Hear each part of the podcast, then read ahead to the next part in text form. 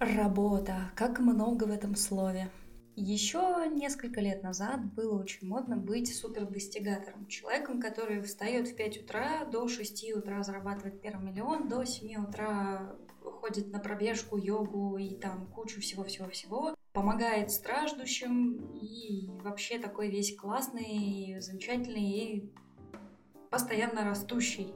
К счастью, сейчас стало модно соблюдать баланс между жизнью и работой. Для этого даже термин специально придумали work-life balance.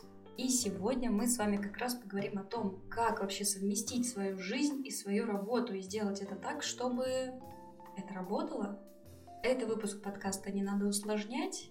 Меня зовут Катерина Кудикова. Ставьте лайк, подписывайтесь и обязательно приходите в мой телеграм-канал, где я рассказываю не только о том, как я работаю над подкастом, но и делюсь процессом написания собственной книги и интересными историями из жизни и работы. Да, у меня есть еще и работа, помимо подкаста. Я вообще взрослый серьезный человек, если что. Сам термин work-life balance возник в конце 20 века в США и Европе. И сейчас все больше компаний уделяют внимание тому, как сбалансировать жизнь своих сотрудников и сделать так, чтобы они успевали везде. И, в принципе, чувствовали себя из-за этого получше. Все почему? Потому что человек, который помимо работы занимается чем-то еще, увлекается какими-то хобби, проводит время с семьей и в принципе нормально отдыхает, на самом деле работает лучше. И, к счастью, многие компании стали это понимать и сейчас вписывают в свою корпоративную культуру, в том числе и отсутствие переработок и тому подобное принципе, в мире, перегруженном информацией, там, где мы с вами получаем ежедневно, ежечасно, ежеминутно, ежесекундно невероятное количество данных, очень важно уметь балансировать между э, тем, что сейчас нужно делать, и тем, как вы отдыхаете. То есть э, между всеми своими задачами, желаниями, хотелками. Но иначе все станет очень-очень плохо.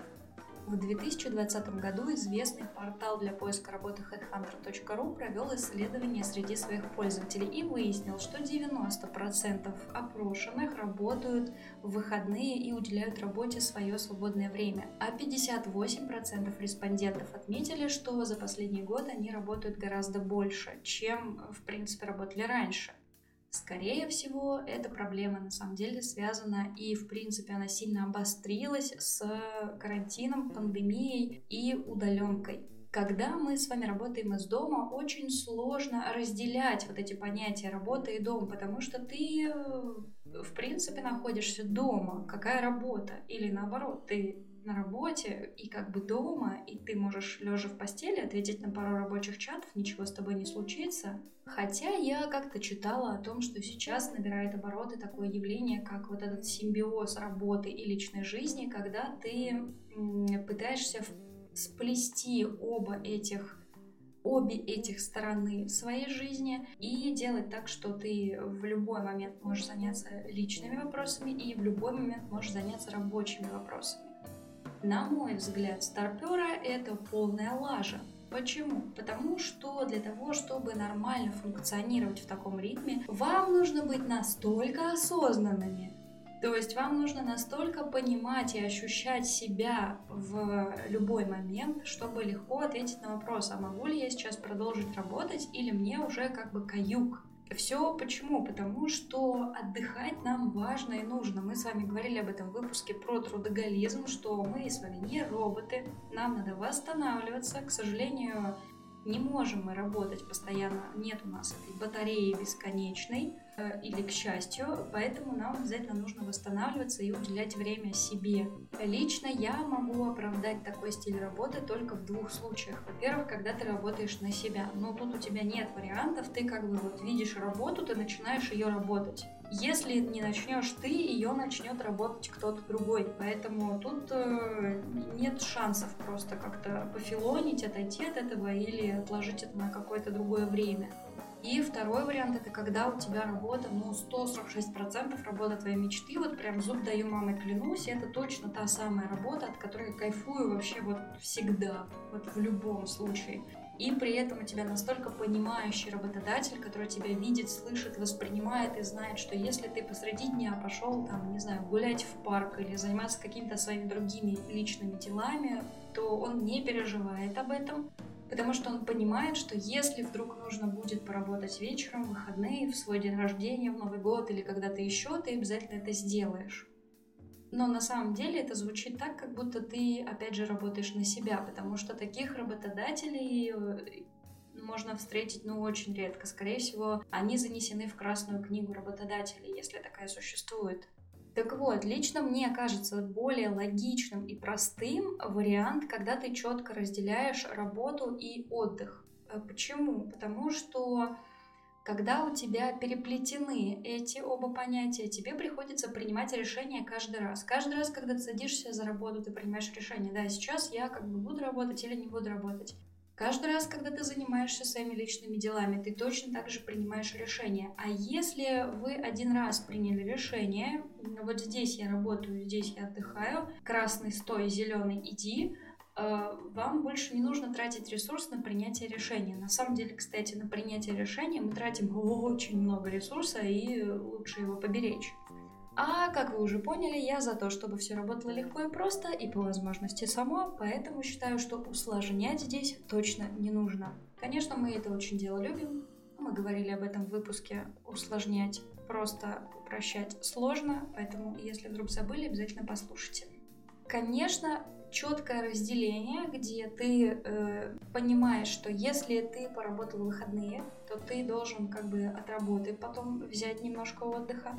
Это подход, который подходит мне. Почему? Потому что работа для меня хоть и важная часть, значительная часть моей жизни, я ее очень люблю, но все же это далеко не последняя часть моей жизни. Помимо этого, у меня есть огромное количество увлечений, огромное количество желаний, которые я бы хотела выполнить, и на них мне тоже нужно время вполне вероятно, что для вас такой подход будет не совсем действенным и не совсем приемлемым, потому что все-таки в понятии work-life balance нет никаких четких правил. Ну, то есть никто не придет и не скажет тебе, так, 50% работа, 50% отдых, как хочешь, по-другому вот нельзя. Нет, такого варианта нет. Вы здесь можете ориентироваться только на свои собственные ощущения только на свое собственное настроение, на свою продуктивность, на свою мотивацию. То есть вот то, что вы ощущаете, то, как вы ощущаете себя по отношению к работе да, в данный момент, и есть показатель того, насколько вы правильно и сбалансированно живете. Вот так. В этом вопросе есть только некоторые подсказки, которые вам помогут найти направление и как-то сбалансировать свою жизнь. Я сейчас про них, конечно же, расскажу. Во-первых, отдыхать это важно. Ну, мы уже говорили об этом очень много раз.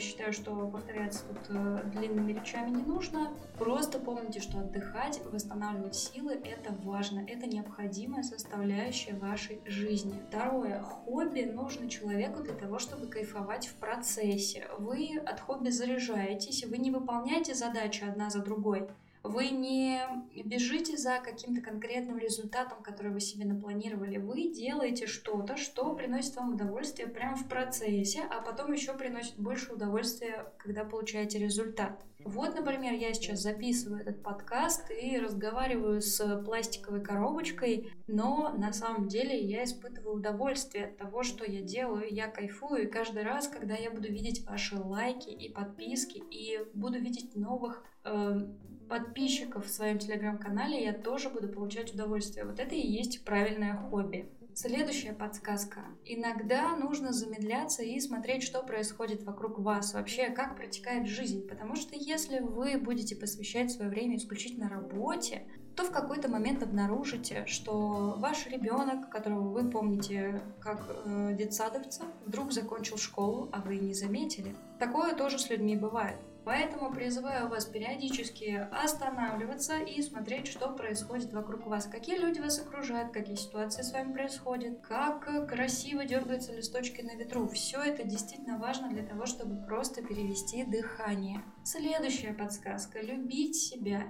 Заботиться о себе – это тоже важная часть вашей жизни. Никто о вас не позаботится, кроме вас самих. Увы, такова правда жизни, но сначала надевайте кислородную маску на себя, а потом уже на соседа. И самая последняя подсказочка – это лень.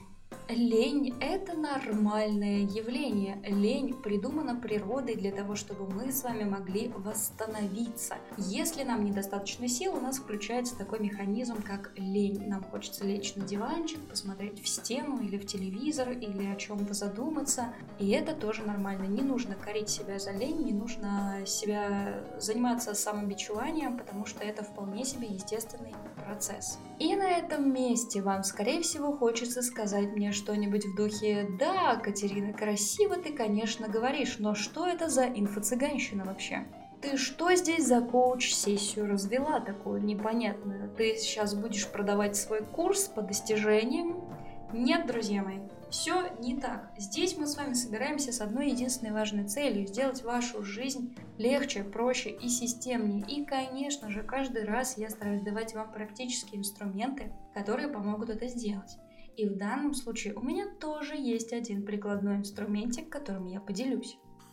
Самый простой инструмент, который поможет вам проанализировать все сферы своей жизни и выяснить, где же есть проблемы и куда нужно бежать э, и устранять пожар, это колесо баланса. Да, это коуч-инструмент. Да, я понимаю, что в современном мире слово коуч звучит как ругательство, типа он же коуч, что с него взять вообще?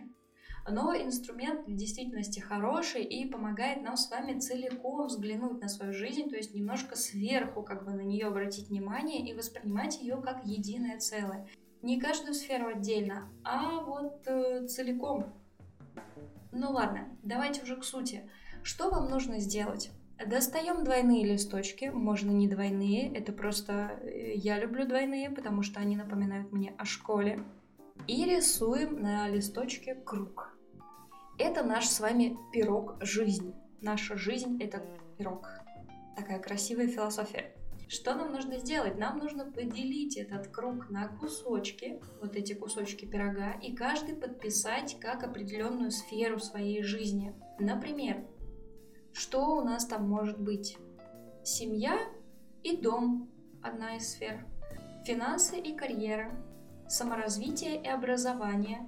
Тело и здоровье общество и культура, духовное развитие и этика. Это шесть стандартных таких э, пунктов, которые обычно вписывают в колесо баланса, но вы можете сделать для себя ну, назовем это так, кастомный список, да, то есть выделить для себя то, что важно именно вам. Ну, например, если у вас два карьерных пути, вы работаете на двух работах сразу, и обе для вас важны, ну, выделите их как бы каждую отдельно. Или, например, если у вас есть какое-то хобби, которому вы хотите уделять значительное время, вот как у меня подкаст, вот я бы могла написать подкаст отдельным пунктом, вычеркнув что-то другое.